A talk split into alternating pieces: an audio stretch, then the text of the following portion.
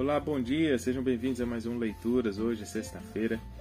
Vamos continuar nossa leitura aqui no Devocionário, a Bíblia toda, o ano todo. O texto de hoje é Comunhão.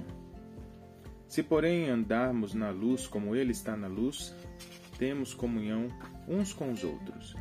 1 João 1, versículo 7.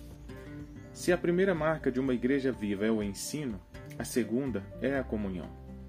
Eles se dedicavam ao ensino dos apóstolos e à comunhão. Atos 2:42.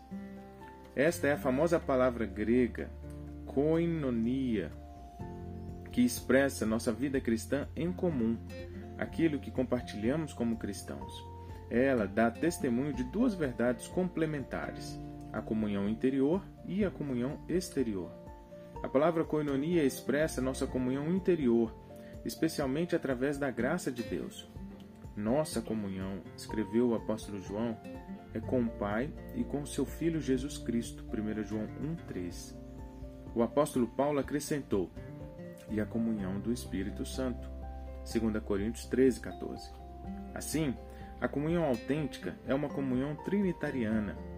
Nossa participação comum na comunhão do Pai, do Filho e do Espírito Santo.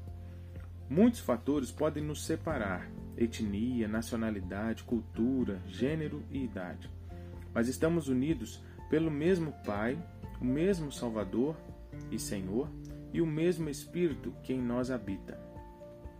É a nossa participação comum nele e em sua graça que nos faz um.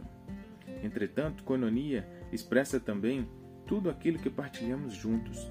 Paulo usou a palavra coinonia para se referir à coleta que estava organizando entre as igrejas gregas em benefício das igrejas necessitadas da Judéia. O adjetivo koinonikos significa generoso. É neste aspecto da palavra que Lucas se concentra. Os que criam mantinham-se unidos e tinham tudo em comum.